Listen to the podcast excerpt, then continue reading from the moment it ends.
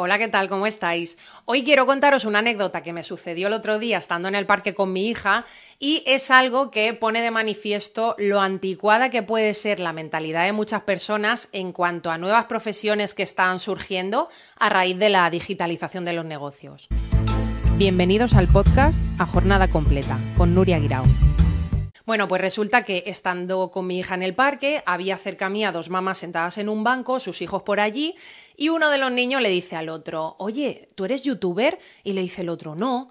Y dice el primero, yo sí, tengo un canal de YouTube. Ellos pues todo emocionados, total que los niños siguen hablando de eso mientras juegan y una de las madres salta y le dice a la otra, eh, ¿tu hijo ha dicho que es youtuber? Así con ese tonito, ¿eh?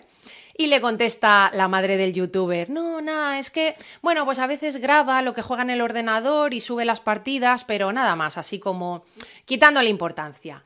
Y coge y salta la otra y dice, ay, es que estos niños de hoy en día es que solo piensan en tonterías, ¿verdad? Mira, y miré de reojo a la madre del youtuber y la pobre estaba roja como un tomate, pero yo creo que porque estaba pasando apuro por el juicio que estaba haciéndole la otra. Y bueno, ya sí, siguió la conversación entre ellas, pues no sé qué dirían porque mm, yo me tuve que ir de ahí y no me alcanzaba ya la audición para cotillear más. Pero esta situación me recordó a un experimento del programa El hormiguero, que si no recuerdo mal llamaron ¿Qué quieres ser de mayor? y mostraban niños que soñaban con ser youtubers, influencers, y salían personas mayores que no entendían nada de lo que decían los niños y luego salía también el streamer de Gref, que explicaba su profesión a un señor mayor, la verdad que bastante impertinente y mal educado desde mi punto de vista, el señor mayor me refiero. Eh, bueno, de hecho, si no habéis visto el vídeo, en redes sociales está porque yo lo vi en Instagram o TikTok, no recuerdo cuál de las dos, pero para mí lo más heavy de todo era los comentarios de la gente en esos vídeos de redes sociales diciendo cosas como, uff, es que así va la sociedad, eh, eh, ¿qué es lo que le están enseñando a estos niños? ¿Qué será de nuestro futuro? El día de mañana, si me pongo enfermo, ¿quién me va a operar? ¿Un youtuber? Mira, es que eso pasa porque están pegados a las pantallas todo el día. Luego también recuerdo que había algún comentario de una profesora que decía algo así como que qué serán sus alumnos de mayores, que ningún médico, ningún fontanero, ningún arquitecto eh, mira, que hagan este tipo de comentarios personas muy mayores que no entienden de tecnología ni de redes sociales, pues mira, vale, lo puedo entender.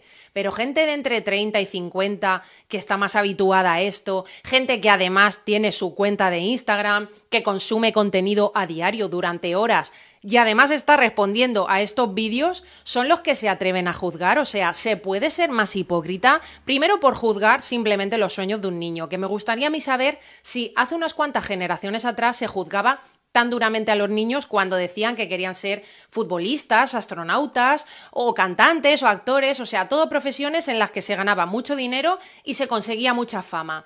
¿Qué tiene de diferente hoy en día esos sueños? Si al fin y al cabo son sueños, ¿o es que acaso todos aquellos que querían ser astronautas lo han conseguido? Anda ya. Es que de verdad que en la vida ya se encargará a estos niños de mostrarles su camino. Pero bueno, al parecer, pues da igual que estemos viviendo en 2023, donde todo está súper digitalizado que parece que hay mucha gente que piensa todavía como si viviera en el siglo XIX, pensando que si no te sacrificas o lo pasas muy mal para ganar dinero, no estás trabajando. Y claro, como tampoco necesitas una carrera universitaria para tener éxito como influencer, pues aún se valora menos todavía. Pero bueno, da lo mismo que se haya demostrado que tener una carrera universitaria no te garantiza ser el mandamás de ninguna mega empresa, pero bueno, pues aquí seguimos con nuestra titulitis.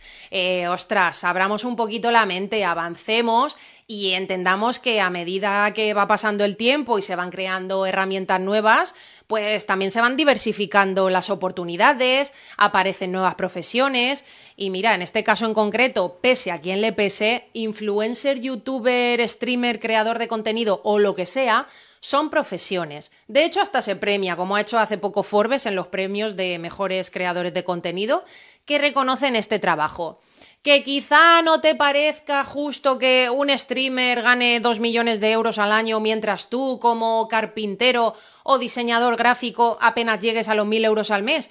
Bueno, pues lamento decirte que es la ley de la oferta y la demanda. Eh, es igual que cuando un famoso cuenta su vida eh, en una revista y la revista le paga un pastizal, pues en el mundo digital pasa lo mismo. Mientras haya una audiencia masiva que consuma contenido, las recompensas van a ser proporcionales. Y vale, sí, algunos también me dirán, bueno, pero es que hay creadores de contenido que solo se las pasan haciendo bailecitos, enseñando ropa súper cara que sus seguidores no pueden permitirse haciendo el payaso. Bueno, pues como cada uno somos de su padre y de su madre, con gustos diferentes, pues lo que a ti te parece una mierda pincha en un palo, no me tiene por qué parecer a mí la misma mierda. ¿Se entiende o no? Al final, cada influencer tiene su público y, por ejemplo, a mí como madre, pues me puede interesar el contenido que comparten otras madres influencers haciendo humor sobre la maternidad o lo que comparten, por ejemplo, algunos pediatras y también son creadores de contenido. Pero ¿cómo voy a pretender que ese contenido le guste también, por ejemplo, a una chica de 18 años?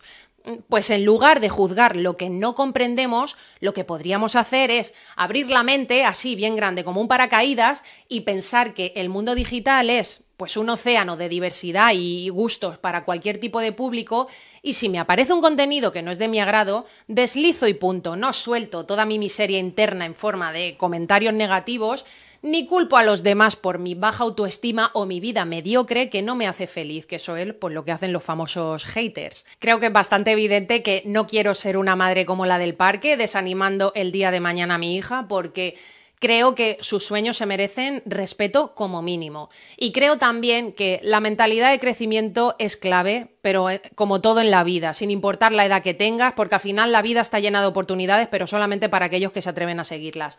Así que tú eres siempre ¿eh? quien decide. Puede ser una voz que anima y apoya, no solamente a tus hijos, sino también a una persona que, por ejemplo, decide reinventarse profesionalmente, o puede ser quien juzga desde la ignorancia. Así que la elección está en tus manos. Obviamente mi consejo siempre va a ser que abras tu mente. Y a los que estéis pensando, por ejemplo, en reinventaros profesionalmente, incluso en influencers, mi consejo es que no dejéis que las opiniones ajenas os definan.